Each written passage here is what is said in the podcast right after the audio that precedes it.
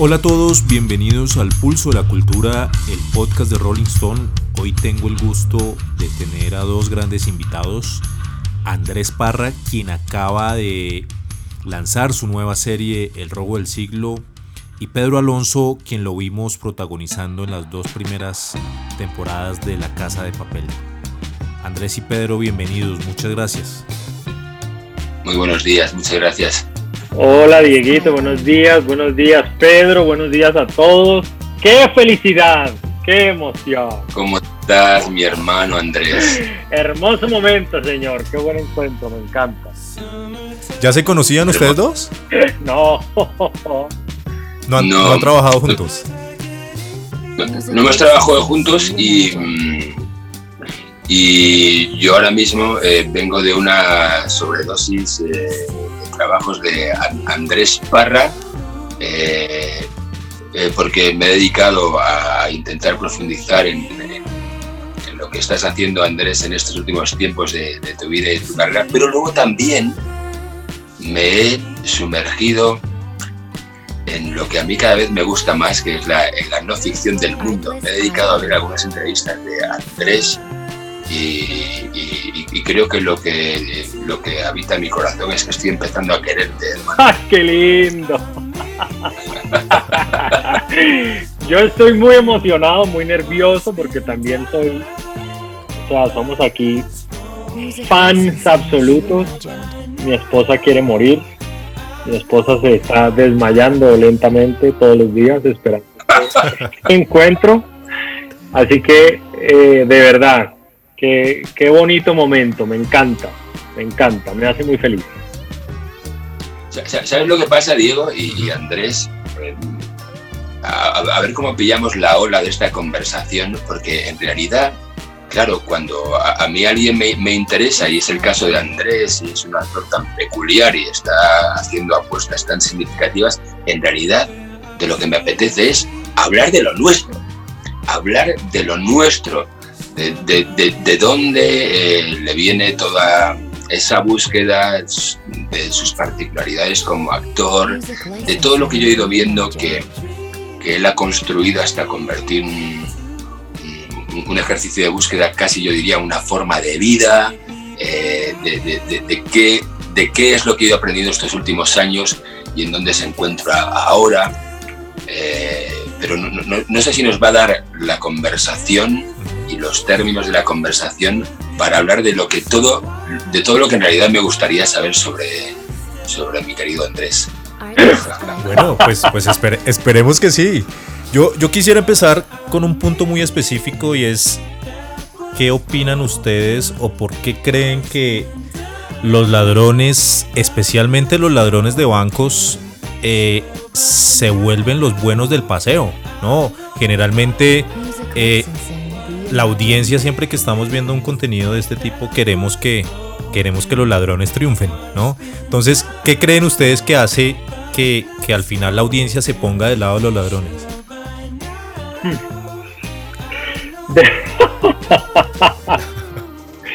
Esa es una, esa es una pregunta que yo me hago, me hago hace muchos años también, porque, porque veo que tenemos como un imán con el, con el villano, digamos, ¿no? El público.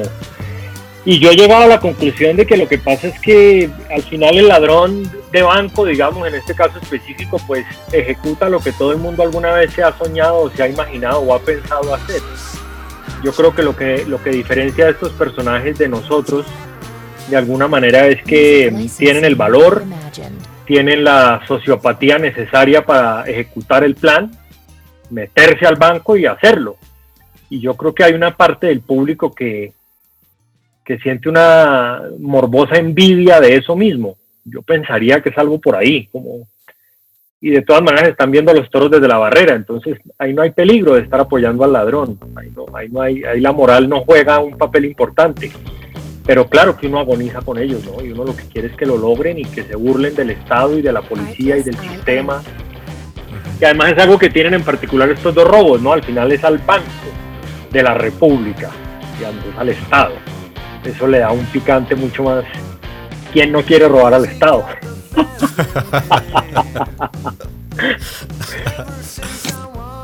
Yo estoy, estoy de acuerdo, diría dos cosas. Una, la que acaba de decir Andrés, eh, en, los, últimos tiempos, eh, de forma muy recurrente, el ciudadano medio ha sufrido crisis por parte del sistema hasta niveles humillantes y la gente tiene muchísimas ganas de desahogarse, de desahogarse. Y cuando tú, cuando tú eh, te identificas eh, en tramas como las nuestras, con algo así como Robin Hoods en la frontera, quizás a veces más disociados, pero que, que, de alguna forma le dan un golpe a la línea de flotación del sistema, la gente tiene, tiene una forma muy directa de hacer un transfer, ¿no? Y, luego yo diría que lo que ha pasado, sobre, todo en la, televisión en los últimos 10 o 15 años, por lo que yo voy viendo, es que antes los héroes eran moralmente irreprochables y ahora los líderes de las ficciones son todos moralmente impresentables, cuestionables, eh, porque vivimos en un momento donde las referencias han saltado por los aires y seguramente lo que antes era el antihéroe la mejor forma de volver a recuperar el pulso de la historia, ¿no? de las historias en las que nos creamos eh, y lo que está pasando en el mundo tiene que ver con eso. Esa mezcla de, de, puesta sobre la mesa de los antihéroes y desagravio del sistema que tanto nos chulea y tanto nos, y tanto nos engaña y tanto nos humilla, pues eh, seguramente son dos de las claves que hacen que las de atracos ahora mismo tengan una especial vigencia. Claro, eh, si bien a través de muchos años se han hecho cientos de películas de robos, eh, parece ser que Hispanoamérica está siendo pionera en el desarrollo de series de robos, ¿no? ¿Qué opinión les da a ustedes esto, no? Porque creo que ambas series están siendo pioneras y además exitosas en todo el mundo. Yo ahí sí digo, yo creo que es que la casa de papel, coño, es que eso fue un batazo demasiado gigantesco y yo creo que eso inspiró un montón. Yo pienso un poco que eso pudo haber pasado, que llega un tema que se vuelve un exitazo. Además con esa historia que tiene la casa de papel tan bonita de que, de que al principio no funcionó y, y, parecía que iba a ser un fracaso más, ¿no? Porque, porque en realidad nosotros tenemos que acostumbrarnos más al fracaso que al éxito. El éxito es lo que pasa muy rara vez.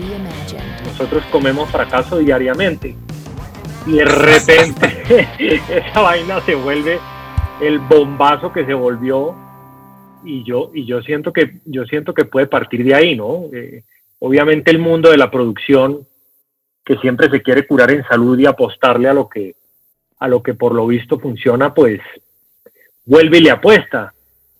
Y, y en este momento hay tres series o películas que hablan que hablan del tema. Y yo creo bueno lo mismo pasó en su momento con las con las bioseries o con las narcoseries también no se viene un boom de pero yo le echaría la culpa a la casa de papel obviamente.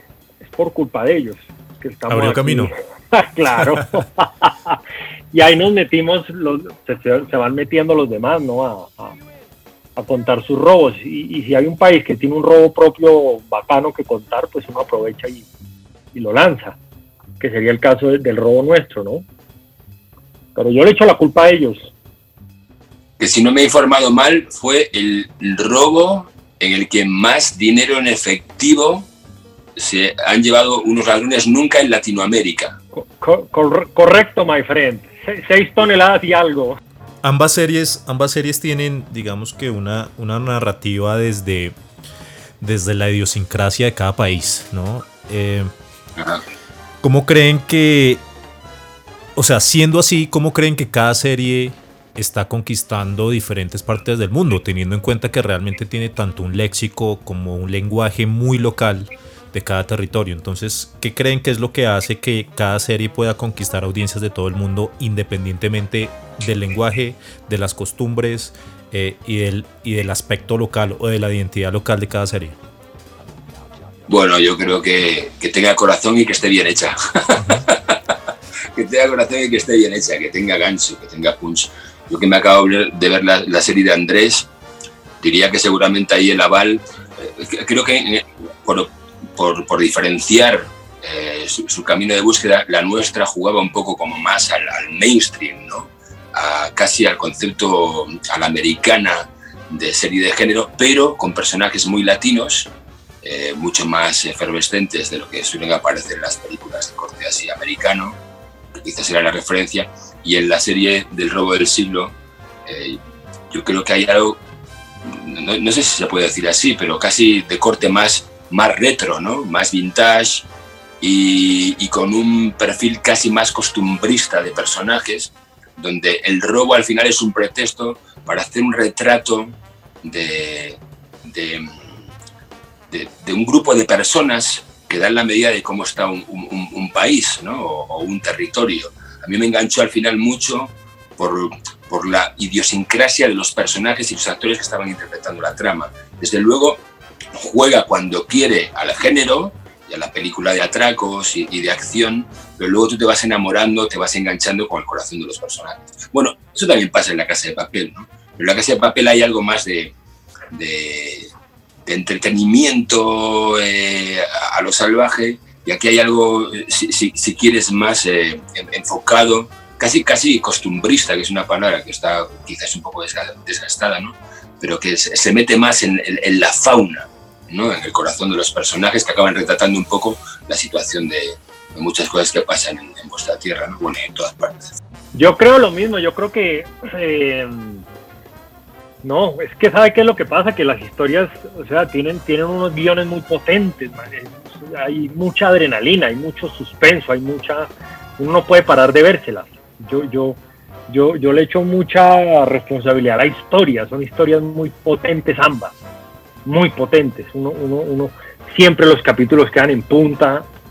Entonces yo creo que eso hace que el espectador se, se, se amarre a esa silla y se la, y se la sople de un envión particularmente se la soplan de un envión.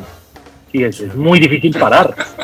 No arranca la casa de papel y es una detrás de la otra, una detrás, es, muy difícil parar de lo bien hechas que están en ese sentido. Yo creo que la estructura dramática, eh, que eso por ejemplo a mí me gusta mucho de la casa de papel es, es uno como espectador no entiende del siguiente problema cómo coño van a salir. Porque todo está ya, ya, ya, no, no hay manera. Y siempre hay una. Entonces yo creo que el grupo de escritores es una cosa, es decir, la imaginación que tienen para inventarse esas cosas, a mí me parece deliciosa. Y eso lo hace mundial, ¿ve?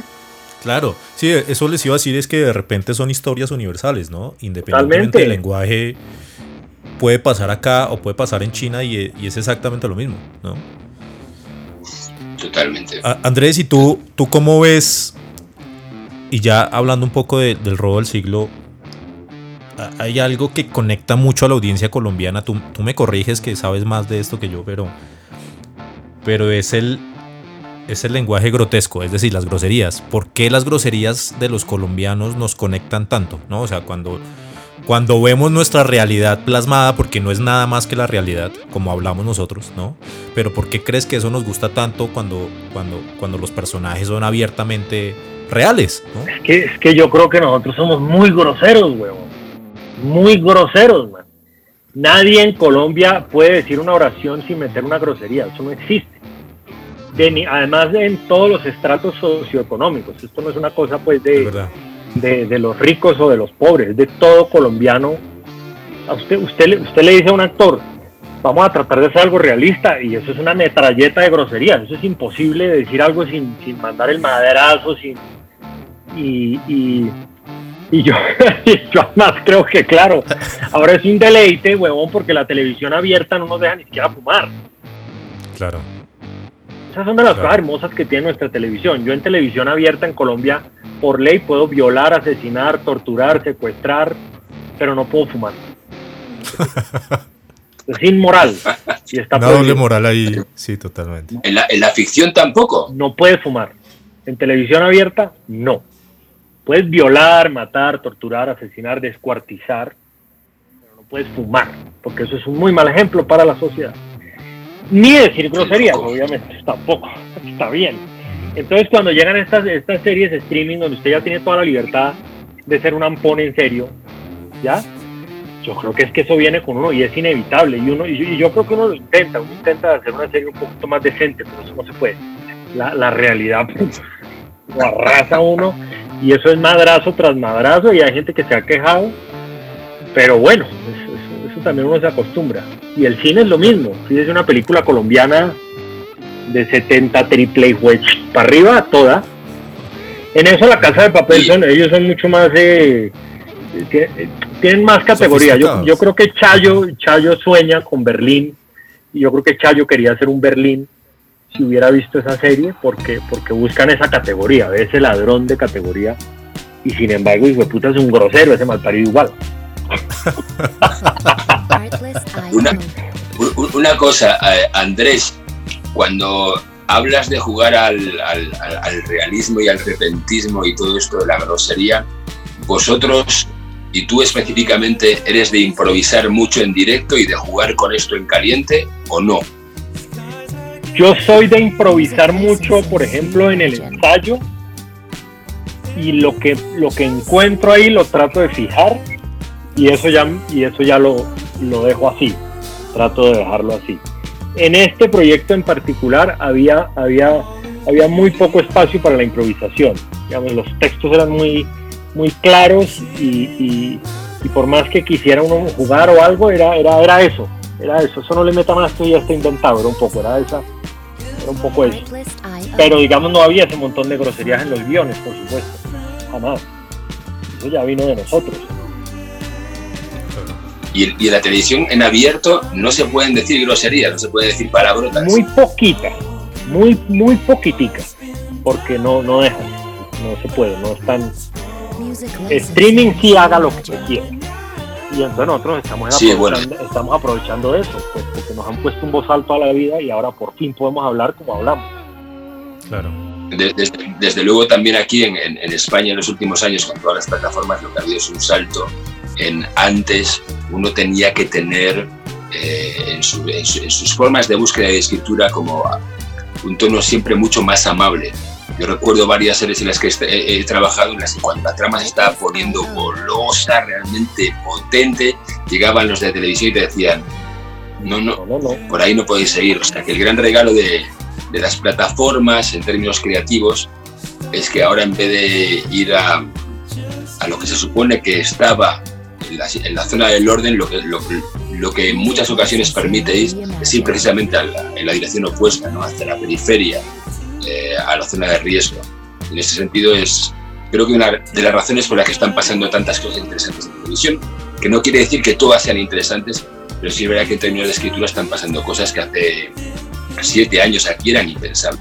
Claro, y de repente, de repente eso tiene mucho que ver con, con la masificación del streaming, ¿no? Y cómo este tipo de series al final del día realmente tienen un espacio es en el streaming, ¿no? Porque está el ejemplo que pues la casa de papel en televisión en inicio no funcionó y de repente el robo del siglo, aunque pues en televisión colombiana hemos tenido casos de éxito de los cuales Andrés ha, sido partícipe muy importantes, pero de repente este tipo de series, eh, el espacio propicio es el streaming, ¿no? Bueno, yo, tengo un poco la sensación, o a, mí me pasa, de que en el streaming y en las plataformas está pasando lo que a mí me pasó cuando tenía 18, 19 años y empecé a leer novelas clásicas, ¿no? Muchas de las novelas clásicas eh, de la literatura fueron escritas por entregas en, la prensa de la época. Eh, y luego nosotros las hemos leído como clásicos, ¿no? Y, a mí la efervescencia que me, que me generaba leer grandes novelas de la literatura es, es, eh, es, muy parecida a la que me está generando de vez en cuando alguna serie con la que me encuentro en streaming. Yo, yo, hablo con, con, con, una afición eh, de cosas que estoy viendo en, en, streaming, como hacía tiempo que no hablaba con compañeros y con amigos. ¿Has visto esta serie? ¿Has visto a Andrés para rompiéndola en, en, en los trabajos? ¿Sabes? Y, y, es algo que, que, asocio ahora muchísimo más a la televisión y al streaming, o por lo menos en mi caso, que a lo que estoy encontrándome en el cine. Tengo mucha curiosidad con, con lo que yo he, ido vislumbrando de lo que es el, el sistema de trabajo de Andrés a la hora de construir sus personajes. Por lo que, por lo que he ido viendo, y no me conozco todos tus trabajos, pero ya me he visto unos cuantos, em, tú te has significado como actor de referencia porque has eh, reivindicado la construcción de personajes, muchos asociados a personajes reales, has, eh, eh, cometido procesos de transformación en, tu aspecto físico, pero también, por, extensión en tu energía, pero también has jugado con mogollón de acentos. Y hubo un momento que pensé, joder, no nos parecemos en nada, ¿no? Digo, Andrés es un tipo de actor que está en el otro extremo de lo, que debe ser, o lo que yo empiezo a intuir que es mi mecanismo como trabajo, porque yo más, más que apoyarme en, externos, soy como meterme ahí en procesos energéticos, quitarme de en medio, al final cambio a mi pesar, ¿no?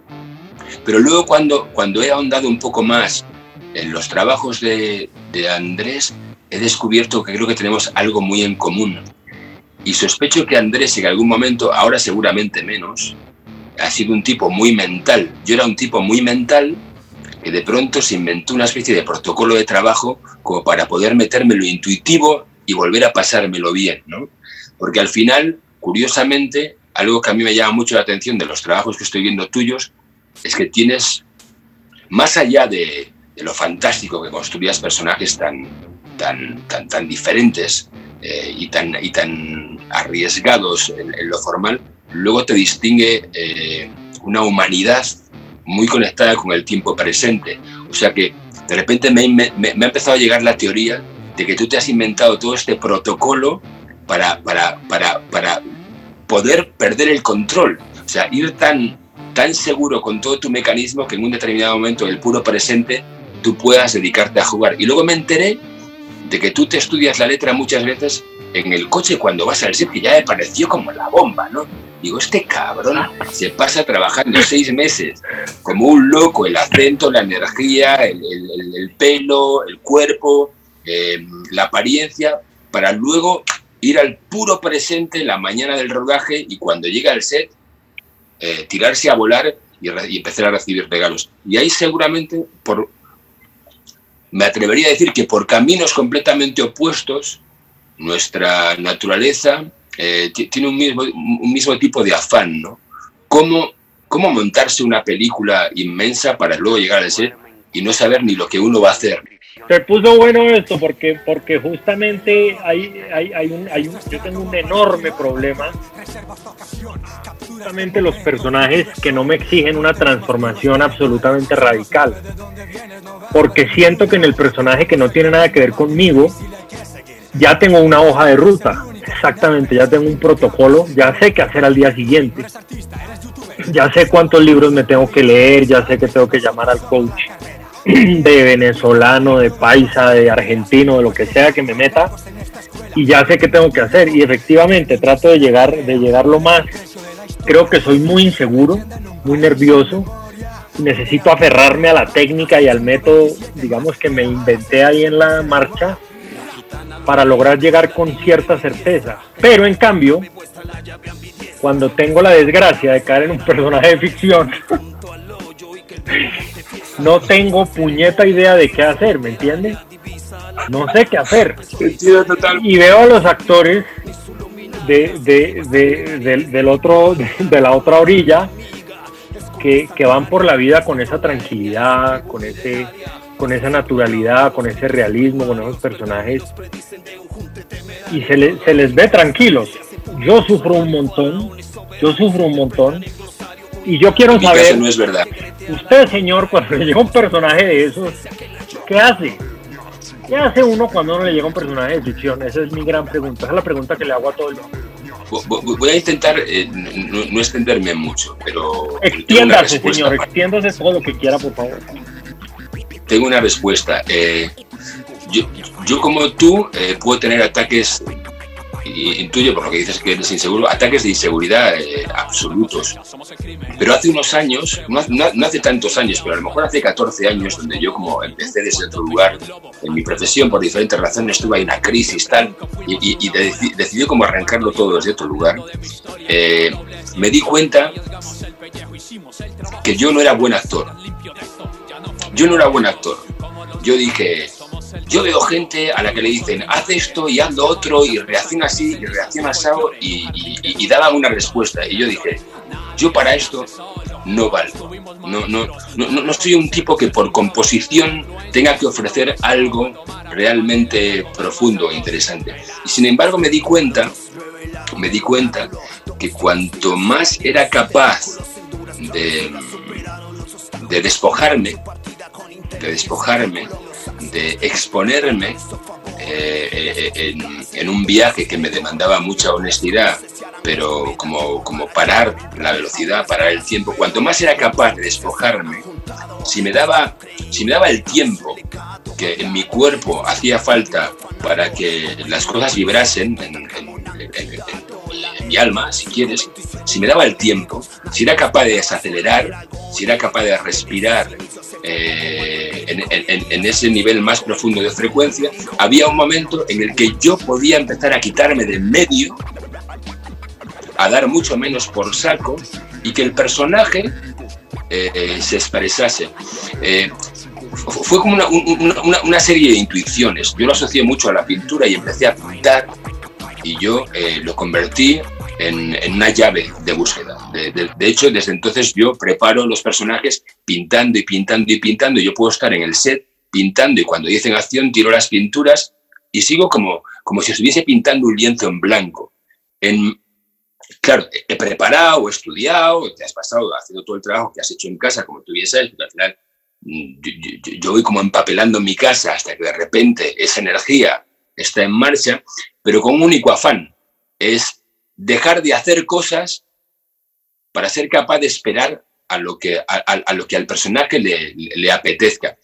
Si lo haces el primer día, seguramente te quedas en blanco, porque no es eh, que, quedarte relajado eh, en la pura distensión, es una especie como de relajación activa, ¿no? Pero digamos que mi búsqueda eh, se convirtió en, una búsqueda de otro orden a partir de ahí. Y de pronto, de vez en cuando empecé a encontrarme, a veces, porque siempre siempre es posible volver a, hacerlo terriblemente, cualquier sesión que uno tenga. Y yo vengo de una, de una experiencia reciente en la que estoy a punto de, de, de, de, cagarla de una forma inaudita en la última secuencia del otro día. Si queréis hablamos de esto. Pero en última instancia yo me di cuenta de que por ese camino había un momento en que mi energía empezaba a cambiar profundamente, profundamente. Y a veces era más yo que nunca, sin pretender ser más yo. Em, ha, sido una especie como de, búsqueda mm, que me ha llevado a, entender cuándo mi ego quiere tomar eh, las riendas y decirle, ¡pum!, toma una patada en la cabeza, apártate de aquí, quítate de en medio y deja mi animal, deja mi animal que canalice lo que hay de letra, lo que hay de energía, claro, cuando el material es bueno, lo que hay de puesta en escena, cuando, cuando tienes directores que tienen talento, para ponerme al servicio. O sea que mi trabajo es un trabajo más hacia el despojamiento. Eh, y, ahí de repente encontré que mi naturaleza como actor bombeaba de otra manera, bombeaba de otra manera. Claro, eso me lleva a arriesgar en mi forma de búsqueda y a intentar ser muy crudo y muy honesto conmigo. Y, eso es lo que, me, eh, lo que me hace es equivocarme cada vez más. Yo últimamente, o sea, tengo días, tengo días en los que la gente me mira y me dice, pero este tío, este tío nos va a hundir, nos, va a hundir la serie, nos va a hundir la secuencia, porque, porque mi intención es ir por esa línea en la que tú no sabes realmente lo que te vas a encontrar tú escuchas lo que, lo, lo, lo, que tienes que acusar, ¿no? La puesta en escena, los compañeros, pero estar abierto al repentismo absoluto, ¿no? A, a, lo contingente, a lo que no esperas. Si acaso ese sería como la base de mis intenciones para, en vez de poner, dejar... Eso que dice Meryl Streep, que a mí me encanta, que lo dice Meryl Streep, yo le digo, oh, vale, pues te creo. Meryl, Meryl Streep dice que los personajes, que ella no los construye, que ella los baja los personajes están por ahí y ella le hace sitio. Hay un momento que el personaje, casi como si fuese una posesión De, espíritu, el, espíritu toma a Meryl Streep y Meryl Streep dice: Pues allá voy con, con el espíritu. Y ella se deja. Pues yo estoy jugando o intento jugar a, a, la merilestrización de mi vida.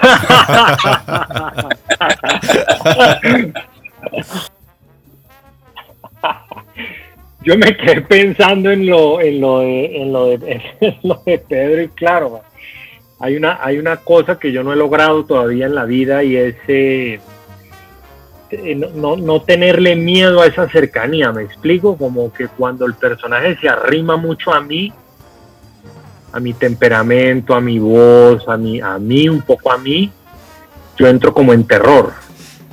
Es como si yo de verdad necesitara, tuviera una necesidad de esconderme muy profunda. Y siento que cuando me escondo es cuando cuando la cosa funciona, cuando estoy tan expuesto, me... Sí, el ego me jode, el ego me jode. No he logrado dar esa... No he logrado llegar a ese goce. me, me, me juzgo mucho, como, como estás hablando muy parecido a ti, te estás moviendo muy parecido a ti. Ah, eso ya lo dijo otra vez. Eh, eso yo ya se lo he visto a usted, huevón. Si el ego ahí, el hijo de puta ahí, eh, eso yo ya se lo vi. Y entonces no vino que actuar. Bueno, y entonces, ¿y esa voz por qué? Y, ese, y es algo que, que uff, que me gusta mucho de los actores que ya lograron como romper ese... No, silenciar al ego. Eso es todo. Callarlo. ¿Y en algún momento, en algún, en algún momento has sentido que el personaje se, se apodera de ti? ¿O de ustedes? No, no, yo no, yo no, yo no. No, yo no. No, no por también que creo tiene que ver con eso, por como le gasto tanto tiempo a lo técnico, pues tengo una red ahí, la red mía de circo es muy fuerte, muy difícil que yo. Ni es que me preocupe tampoco, pues que. En la expresión de lo que está diciendo Andrés, eh, hay una clave increíble. Eh, lo, que tú estás verbalizando, porque yo, te he observado en algunas entrevistas antes, y el principio de honestidad con el que tú articulas tu limitación es una forma de búsqueda, es una forma de búsqueda, porque, porque hay gente que va con el piloto automático y, dice, lo voy a hacer así, así, así, asado, y, tú dices, pero este tío para qué ha venido a rodar conmigo si es que le doy igual. Le da igual yo, le da, le da igual la puerta tercera, le da igual el mundo, incluso la propia historia. Y, y, sí es verdad que tú tienes unas virtudes increíbles que te hacen un, actor extraordinario, pero también tienes un tipo de, de, hambre y un tipo de afán y un tipo de honestidad que incluso a pesar de lo que tú llamas handicaps, eh, te retrata, o, por lo menos yo, lo siento así. Desde, luego, viendo, tu forma de trabajar y lo que tú dices de tus procesos, me entran unas ganas locas de que trabajemos juntos, porque técnicamente somos las dos versiones, seguramente, de, de,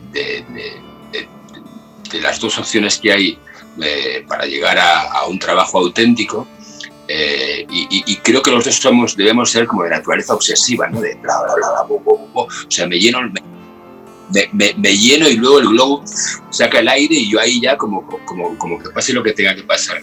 Pero yo creo mucho en el principio de honestidad, en, en, en, en el, actor o la actriz que es capaz de, de darle la vuelta al espejo y poner en evidencia su propio hándicap, su propia debilidad, su propia vulnerabilidad, su propia inseguridad, porque, porque al final la vida tiene que ver con eso. La vida no es llegar y hacerlo así, chimpún y ya está. La, vida es un, tipo de búsqueda. Y yo creo que tú seguramente, como actor, te estás tentando también, ¿no? Estás tentándote así las carnes para ver hasta qué punto puedes ir soltando cada vez más el control. Y ahí estás tú y ahí estamos todos. ¿Ves? Cómo soltar, cómo soltar el control de la vida y, cómo realmente ponerse al servicio. Y ahí da igual que sea el trabajo de intérprete, es el trabajo de la vida. ¿no? ¿Ustedes, ustedes, creen, ¿Ustedes creen que series como La Casa de Papel y El Robo del Siglo están consolidando el mercado hispanoamericano como uno solo? Sí. Mierda. Y de repente, y de repente y de repente tiene mucho más que ver en la conexión con España, ¿no? Porque de repente en Latinoamérica estamos un poco más compenetrados en ciertos productos, no necesariamente con España, ¿no? Pero de repente acá ya se han encontrado como ciertas conexiones. Bueno, desde luego, aquí siempre era un mito. Oye, qué bueno sería trabajar en, en una línea de fuerza que uniese España con Latinoamérica. Bueno, ahora eso está pasando. Y a título personal, yo estoy yendo mucho a Latinoamérica. Es verdad que por, por los, los, tiempos de las grabaciones que, que, que, que, me han arrollado en los últimos tres años, todavía no he podido volver a rodar en, en Latinoamérica porque lo, lo caté en México, pero mi, a mí me gustaría ser como las folclóricas. Antes las folclóricas eh, hacían la mitad de la temporada en Latinoamérica y luego se volvían para España. Yo, es el sueño de mi vida. El sueño de mi vida sería que pasase eso. Creo que está empezando a pasar y además creo que cada vez hay eh, equipos más mezclados, gente de diferentes países. Eh, la, vocación del mercado latino ahora mismo está estallando y creo que cada vez es más competitiva. El streaming esto lo está potenciando y creo que cada vez se van a ver historias de, más gente latina de diferentes nacionalidades en todos los departamentos artísticos y, técnicos. Y sin duda es una maravillosa noticia. Yo veo, veo que antes mirábamos el mercado anglosajón y lo veíamos como una especie de, de lugar inalcanzable y a mí ahora mismo me parece que en lo latino hay muchísima más efervescencia creativa. Claro. Yo no dejo de encontrarme con gente de increíble talento, pero de increíble talento. Y el otro día trabajé con un actor de 24 años y ya me echaba las manos a la cabeza. Gente con, con, con, otro nivel. De, porque, porque yo vengo de una cultura donde le pegabas una patada a un bastidor en un plato y se caía todo el plato. O sea, yo he aprendido porque lo he hecho muchas veces muy mal. Muy mal, muy mal, muy mal. Y a base de hacerlo muy mal he ido aprendiendo. Pero de repente ahora ves en el mercado latino gente de 20, 23, 24 años que tienen un nivel en términos de realización, que hay actorazos que lo flipas, gente con, con, con, con, con una ambición y con, y con un calado muy interesante. También los hay muy malos, pero hay gente maravillosa. Y creo que la mezcla nos hará más fuertes a todos. Y aparte, y por acabar, en este mundo donde hay tanta gente que quiere levantar muros, a mí me encanta esto del mestizaje salvaje. O sea, eh, muero por pegarle patadas a todos los muros desde la ficción que al final seguramente no va a cambiar el mundo, pero es una maravillosa manera de mandar un mensaje también. ¿no? Que, que, Andrés y yo podamos trabajar sin que haya ningún tipo de barrera eh, y, y, que los adjetivos que nos diferencian sirvan para enriquecernos, me parece la mejor manera de mandar un mensaje al mundo. Sí, estoy, estoy totalmente de acuerdo. De, yo creo que estamos en una edad de dorada en ese sentido. Y ya es un bloque ya es, es, es, Hispanoamérica, es un bloque, y es verdad, ya, ya, ya se puede pensar en una serie con talento de toda la región. Y, y lo que dice Pedro me gusta mucho. Eh, eh, antes pensábamos que la única opción era, sí, era Estados Unidos. Y, creo que las, el, las plataformas lo que hicieron fue poner en un nivel competitivo a toda la región muy importante donde todo el talento, no solamente el que está delante de cámara, sino sobre todo el que está detrás de cámara se puso a prueba en producción, en factura, en sonido, en iluminación, en fotografía, en manejo de cámara, en edición, en música, en montaje. Yo creo que los que realmente arrancaron a una guerra feroz por alcanzar un nivel eh, aceptable fue sobre todo el crew atrás. Y creo que ya se logró, es decir, ya claro yo creo que España nos traía, nos traía una ventaja, obviamente, a los latinoamericanos en sus series. Eh, pero ya Latinoamérica ya está empezando a llegar al mismo, al mismo nivel y en ese sentido lo que yo, es eso, sí, ya, ya vas a un crew y tienes el, el foquista es español, el camarógrafo es mexicano, la editora es peruana, el actor es eh, venezolano, así, eso ya no, y eso lo que hace es enriquecer las series, porque es una zona del mundo que tiene tanto para contar, tanto para contar. Entonces yo creo que es eh, eso pegado a una frase de un amigo mío de hace unos años que me encanta, que hablaba de la televisión como el arte que nunca fue. La televisión era como el pato feo, ¿no? No había logrado ser, estaba metido entre el cine y el teatro y era como, sí, la, la zona de prostitución de nosotros. Era la zona de tolerancia. Y de repente hace 10 años, ¿cómo cambió eso? Y se está haciendo una televisión sabrosísima.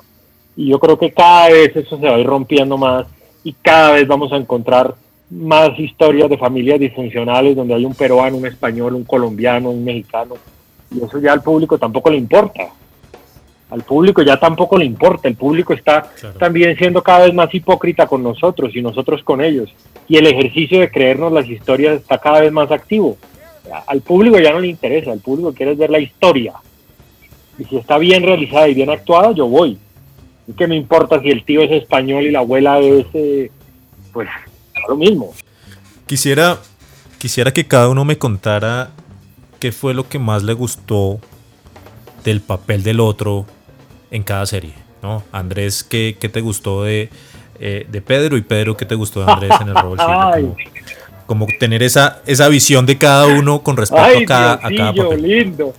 No, yo lo que pasa es que le voy a decir una cosa, es que yo, yo, sin duda alguna, La Casa de Papel es una serie que nos ha inspirado a todos de verdad a todos nos inspiró. Eso fue como una ola de, ay, fue pucha, se puede, se puede, se puede, se logra, se puede. Y, y a mí me encanta de ese personaje de Berlín. Hay dos cosas que me gustan mucho de ese personaje, porque además creo que es donde se cruza un poco con Chayo. Tienen esta cosa del ladrón de categoría, ¿me entiendes? Del ladrón ejecutivo, el ladrón corporativo. Ojo, y marica, y del ladrón que se mete allá. Porque es que usted puede ser, usted puede tener mucho estilo y usted puede tener mucha, ¿no? Pero una cosa es usted entrar a la candela. Estar afuera es distinto. Y por lo general estos cerebros y estos hombres, ¿no? De, de buen comer, de buen beber, de buen oler, no se meten a la candela. Se quedan afuera eso, eso, eso me encanta y me encanta que a mí, me, a mí cuando ese man se murió fue como, fue, así es que se muere un man de. No puede haber otra forma. Coño, así. ¿Sí me entiende?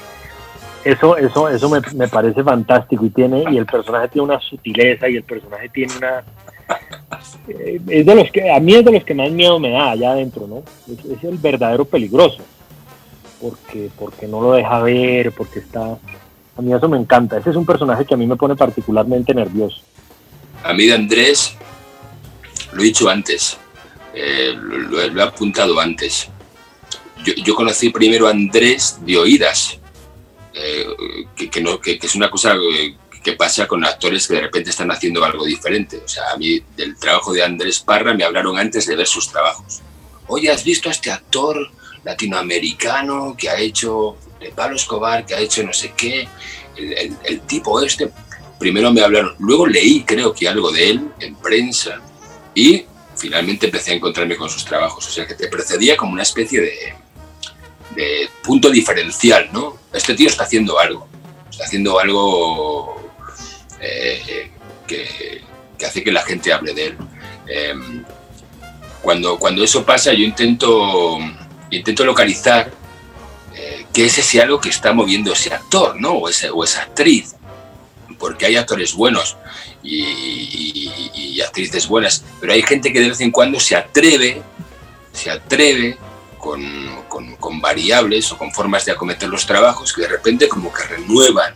Por ejemplo, yo acabo de ver un trabajo de Mar Rufalo eh, en una serie que hay por ahí que, que, que, me ha, que, me ha, dado la vuelta a la cabeza porque yo digo, no, no sé dónde, dónde se ha ido para, para, articular ese trabajo. Pero cuando yo me había montado eh, una idea previa de lo que Andrés hacía, que me pensé que iba a ser eh, sobre todo como aquella leyenda que precedía a Robert De Niro, cuando se transformaba y decía, es una bestia parda, cambia, lo que más me, me, me, me, ha tocado, lo que genuinamente me ha tocado el trabajo de Andrés en todo lo que he visto últimamente, y, te he visto en varias cosas, es el brillo de tus ojos. Se supone que tú eres un tipo que está trabajando desde un lugar a veces muy técnico y que te has hecho un vocabulario tremendo para, para construir ese vehículo, pero sin embargo tienes una mirada que, eh, que a, mí me transmite una humanidad profunda yo, yo claro, como, como, como me montan mis películas, porque montarse tu propia película es gratis, lo he asociado mucho a algo que debe haber sido, y lo digo con todo el respeto, tu propia, tu propia odisea personal, ¿no? Tu propia odisea personal hasta encontrar eso que te escuché en una entrevista, eh, esa suspensión de la realidad en, en, el escenario, ¿no?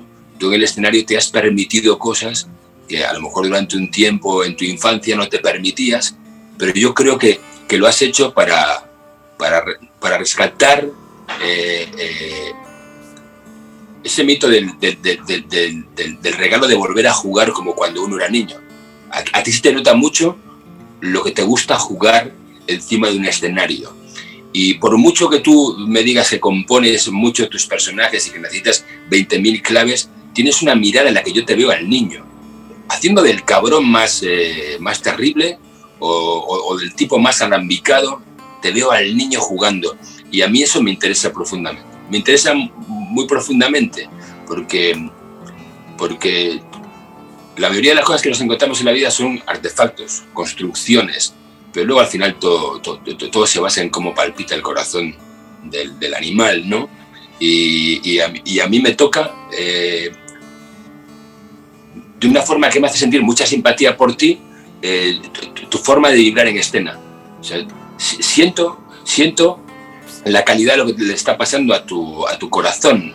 Eh, y es una interpretación seguramente muy subjetiva, pero eso para mí es más grande incluso que todo tu poderío técnico, que claramente llama mucho la atención y que, y que requiere un tipo de, de idiosincrasia teoral que es única, que muy poca gente tiene, que te atreves a hacer cosas súper super locas, ¿no? Pero me toca mucho tu humanidad, me toca mucho tu humanidad y eso y eso no se compra en ningún sitio. Eso, eso está ahí y tiene que ver con, con quien tú eres seguramente. Por eso quiero ir a tu casa y tomarme un asado cuanto sea posible. I love you, papi. Wow. Mi Pedrito, I love you. Tan bello. Muchas gracias, señor, de verdad.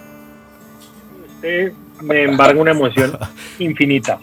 Supongo yo que tuvieron algunas referencias para construir estos personajes en torno a especialmente como, como a la idea inicial que era como el robo, ¿no? Entonces, ¿qué películas tuvieron ustedes o qué personajes tuvieron de referencia cada uno para, para construir cada uno su personaje eh, en torno? Además que hay muchas películas famosas eh, de robos, ¿no? Pedro, por favor. Bueno, eh, yo de un tiempo a esta parte, con todo esto que he dicho antes, así de los últimos 14 años de mi vida, donde trabajo desde otro lugar, eh, cada vez más lo robo todo. Robo, robo a lo loco. Voy robando todo, todo, todo lo que me interesa, lo robo, pero lo robo en modo mi abuela. O sea, cojo el puchero y lo que me va interesando lo meto ahí. ¿no? Como yo pinto, como yo pinto, eh, me, me doy cuenta de repente algún, algún día que he dibujado a varios actores que me interesan, ¿no? Y, y, uh -huh. y para dibujar, o sea, los, porque dibujo actores, dibujo, di, di, pero no por ilustrar lo que estoy buscando, sino por asociación, ¿no? Y el caso es que muchas veces dibujo actores. Y hay varios que he dibujado, por, por hablar de referencias actorales, por ejemplo, que no sé si lo he dicho alguna vez, uh -huh. el, lo, lo, pronuncio fatal, Hugh, Hugh Ledger, el, el, el Joker, es un actor que a mí me entusiasmaba, me entusiasmaba y que yo creo que, camina en un territorio absolutamente delirante con lo que hace, eh, muy paradójico, muy, muy, muy paradójico. A mí es algo que me encanta. Cuando parece que vas en esta dirección, irme en la contraria. La ambivalencia y lo paradójico eh, en mi forma de trabajar me interesa cada vez más. Eh, un actor que, que creo que es el actor que más veces he dibujado, que a mí me interesa mucho también por su por, por, por, lo que siempre intuyo que debe estar pensando el cabrón, digo, ¿qué tiene la cabeza este tío? Que es John Malkovich. John Malkovich, ahí me parece... Me parece esos actores que a, al margen de lo bien o mal que estoy como actor, digo, me quiero ir a tomar algo con este tío. O sea, me quiero ir a tomar algo con este tío, porque convierte, convierte su búsqueda en un mundo, eh, en un mundo propio. Hugh Ledger John Malkovich. Eh, y esos eso son creo que los que más dibujé. Probablemente al principio también dibujé un poquito a, Jack Nicholson, eh, con toda esa cosa que tiene de atreverse de una forma tan lúdica y, tan salvaje con los territorios espinosos. Eh, y, luego de películas, fíjate, me costaría más encontrar referencias. Vi, cosas, pero a, mí me, interesaba salirme de, de lo obvio con, con, Berlín. Claro, claro que, y esto también lo he dicho, yo venía de un viaje por México que me había marcado muy fuerte, muy fuerte. Y en, y en el arranque, sobre todo en el arranque, pero aún sigo haciéndolo porque sigo dibujando sobre el personaje, mucho de lo que dibujo para articular a Berlín tiene que ver con México, con esta cosa chamánica, eh, telúrica, eh, que, yo por ejemplo me, dedicaba me dediqué durante una época, en la primera y segunda temporada, entre toma y toma, cuando estaba con los secuestrados, a hacerlos bailar como bailaba Juan Gabriel. Había descubierto un baile de Juan Gabriel y yo me dedicaba a dibujar a Juan Gabrielitos y entonces, entre toma y toma, con los secuestrados sobre todo, de repente me ponía a bailar con Juan Gabriel y decía, venga, vamos a hacernos un bailecito todos eh, en honor a Juan Y aquello de repente eh, generaba cosas absolutamente delirantes. Eh, bueno, todos los actores que me han servido un poco de referencia para, para Berlín juegan por esta línea entre lo lúdico, lo terrible, eh, lo inesperado, lo salvaje, por el territorio también de lo ceremonial, y luego en una contradicción constante, gente que de repente puede parecer terrible y y en, el mismo momento puede parecer un niño desvalido. ¿no? Eso a mí me interesaba mucho. había mucha gente que al principio decía, es un personaje muy frío. Yo decía, este tío es un volcán en erupción constante, lo que pasa que está regulando todo el rato la espita ¿no? del fuego. Dice, mira, el volcán va a estallar así. Yo a mí es que me el proyecto me agarró, me agarró en inmigración. Yo venía de Chile eh, de hacer un personaje de los que me gustan a mí, de mucha forma, forma, forma y más bien poco fondo, acento, bueno, todo, todo, todo, todo, ¿no? Y, y fue como, ya, ya alguna parte de mí estaba pidiendo volver a lo, volver a lo, volver a lo sencillo, volver a lo, a lo, a lo, a la raíz, digamos. Mi acento, mi, mi país, mi, ¿no? Entonces, sobre, y entré en pánico, obviamente, porque eso significaba no poderme esconder, de alguna manera. Y me dediqué fue a hablar con muchos actores sobre qué pensaban de eso, qué pensaban de... Usted no siente que está haciendo el mismo personaje, usted no siente que es que es el mismo papel de la vez, usted no.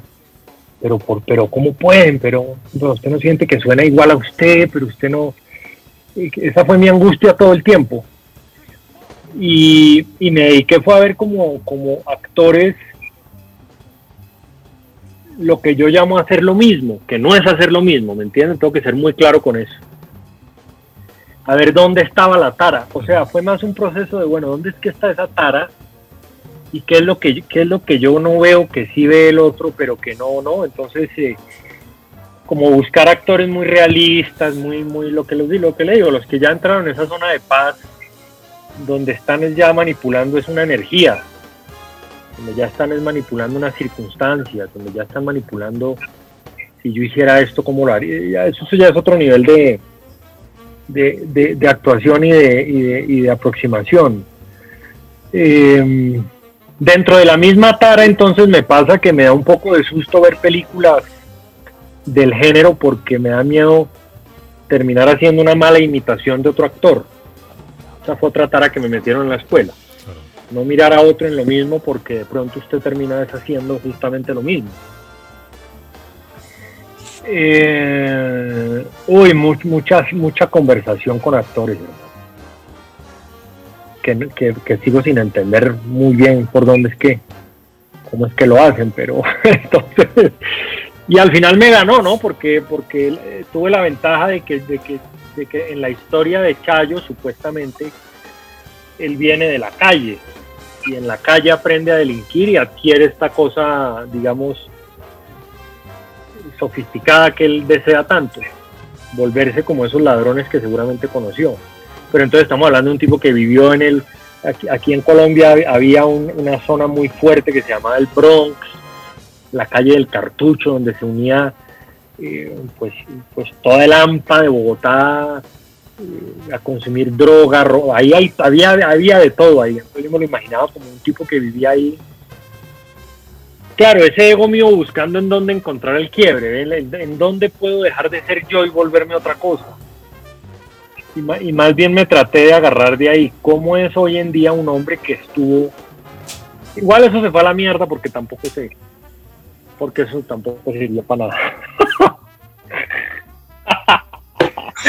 Andrés, Andrés, y, y, no, y no intentas de buscar eh, imágenes o conocer al, al, bueno, pues eh, creo que está muerto ya, ¿no? Pero conocer al, al, Chayo, conocerlo a él, eh, imágenes de archivo o, ¿sabes? No, no, no, lo buscaste. Intenté hacer la trampa por ahí, intenté hacer la trampa por ahí, no lo encontré y no hay nada además de estos tipos de estos tipos reales no, no, no, hay, no hay absolutamente nada.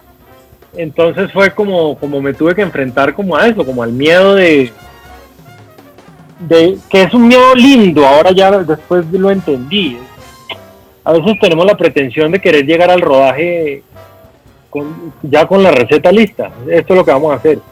Y no nos permitimos tampoco entrar, al final la misma serie nos va a ir dando las respuestas, el día a día, el otro actor, o sea, al final al final el chiste es llegar sin nada, pareciera, es decir, no, pues para eso es el ensayo justamente, ¿no? Para, para que empiece uno a descubrir las cosas.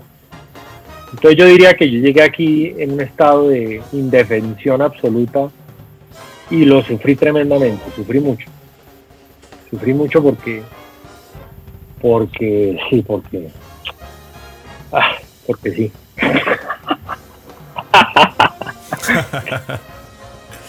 hay, hay algo que encontré en, común en ambas series también y es que de alguna u otra manera, y como hablábamos al principio, el malo de la película es el Estado, el malo de la película pueden ser las autoridades.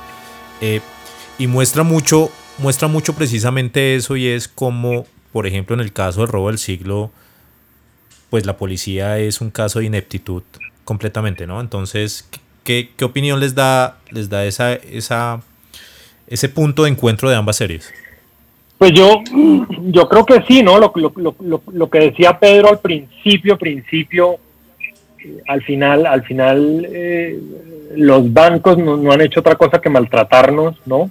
En las grandes crisis los únicos que salen adelante son los bancos. El que termina sacando de la quiebra a los bancos es la gente también. Eh, es, el banco no es amigo ni será amigo nunca. Entonces yo creo que desde ahí sí cobra el banco obviamente una, una, posición de, de, antagonista importante. Y en el caso del robo del siglo, el papel de la policía, pues es que ahí es muy complejo porque aquí la policía es inepta, pero porque es cómplice también, ¿no? y sin la policía hubiera sido imposible ejecutar el robo. La policía es, la policía es uno más de la banda, digamos. Y ahí lo que hay es una colombianada. Yo digo que la serie de nosotros es colombianada tras colombianada. Colombianada es esa cosa que, que, que la suerte se une con la malicia, con la trampa y ¡pum! se da. A mí, a mí hay un hecho que me parece espectacular, que es un hecho histórico, nosotros lo metimos en la serie, pero, pero lo metimos al revés. Y es que a los ladrones el día del robo, en la vida real, el camión, que era un camión, eh, digamos, customizado para el robo, para que cupiera por la puerta, eh, entrando al banco se vara, se apaga, en la puerta. Y esto se va a ir a la mierda, pues porque y es la policía la que empuja el camión. A ver, ¿no? Porque ahí solamente había un infiltrado. La policía lo que hace es, venga, ayudémosle, se vararon. Al Banco de la República el camión lo empujó, la policía fue la que metió el camión. La vida real. Eso es una belleza, ¿sí me entiendes? Eso solo pasa, o sea, eso es una belleza. Pero esa es la colombianada absoluta. Obviamente la policía no tenía ni idea qué había entre el camión. Pero para mí eso es como, como el pilar de todo. Eso es, esa es la justicia que tenemos nosotros, esa es la autoridad que hay aquí, eso, eso ahí está, pintadita. Yo diría, diría una cosa también que, además me está viniendo a la cabeza que, creo que Andrés dijo algo parecido en una entrevista que le vi hace poco. Cuando se habla de, corrupción, a mí me da, me, da miedo caer en lo obvio. Es, es, evidente que el sistema nos chulea, es evidente que el nivel de corrupción en la cultura occidental eh, es de una grosería increíble. Eh, y, la impunidad, y la impunidad eh, en, la que, la que vivimos en este sistema que hace que tú sepas que te están mintiendo figuras que, que, están liderando el mundo que vivimos en lo público y tú te lo comes como, como, como te comes una galleta, ¿no? Pero más allá de eso, más allá de eso, eh, como a mí eso no me, no, me, sirve más que para mosquearme, para enfadarme y para vivir encabronado y procuro sacar algo más en limpio de la vida para poder seguir para adelante, eh, yo, estoy intentando darle la vuelta al espejo. Yo creo que eh, si la mayoría de los dirigentes del mundo en el que vivimos son unos corruptos, es porque vivimos en una sociedad que tiene algo que revisar, tiene algo que revisar. Eh, probablemente muchos de los que se llenan la boca denunciando a los cabrones que nos engañan eh, harían lo mismo. Hay algo endémico, hay algo endémico en esta falta de honestidad. Eh, o sea que, hay, algo que revisar profundamente en, los valores de respeto a lo público. y, creo que en eso los latinos seguramente todas las, todas las culturas, pero los latinos tenemos que dar una vuelta desde la raíz. O sea, hacen falta nuevos referentes, gente que invierta de corazón, y hay gente maravillosa que lo hace en educación para desde la base eh, privilegiar la cultura del esfuerzo, la cultura del esfuerzo, del trabajo, eh, porque yo, sin ir más lejos, en mi profesión veo de repente gente con una capacidad de entrega, y de, y de amor por, por, lo que hacen increíble. Y, y, digo, joder, aquí hay gente alucinante que, que, tiene ganas de mover el mundo cuando tienen una razón para, para, para hacerlo. ¿no? Eh, yo, verbalizo y me lo digo cada día o, siempre que me acuerdo, ¿qué puedo hacer yo en mi ámbito personal, en mi, en mi ámbito de trabajo, en mi ámbito familiar para para no remar en esta miserable dirección que hace que este sea un mundo de, tramposos. De tramposos. Eh, y, eso creo que es una reflexión íntima que tiene que hacer cada uno, más allá del opio, que es verdad que el sistema nos, cruje todo el rato eh, y, sobre todo a los más desfavorecidos impunemente. Pero eso solo hay una forma de cambiarlo y es entre todos, con el esfuerzo de todos eh, todos, todos tenemos en, nuestra parcela individual un momento en el que tienes una disyuntiva que te va a retratar y te puedes comportar de forma honesta o vender tu alma al diablo. Todos, todos, todos, todos, todos lo tenemos a cada paso. Y como actores también. Bueno, puedo aquí falsear esto y de repente va a funcionar muy bien. Y digo, sí, pero no va a ser auténtico. Y si es auténtico, la, vibración del que te vea va a ser diferente y de pronto a lo mejor tienes que ir un poquito más abajo de algo que sería muy espectacular, pero sin embargo va a ser más auténtico. Y eso implica un tipo de compromiso, un tipo de compromiso que no es fácil. Claro. Bueno, pues eh, Pedro Alonso, Andrés Parra, ha sido un privilegio realmente poder hablar con ustedes. Eh, sé que tienen muchas más historias que contarnos y muchas gracias por aceptar esta invitación y espero verlos muy pronto. Muchas gracias. Muchísimas gracias. Muchas gracias, Dieguito. Pedro, I love you. Forever. Hermanito guapo. Gracias. Gracias, señor. Gracias por tu arte. Qué honor más grande esta conversación. A ustedes, muchas gracias.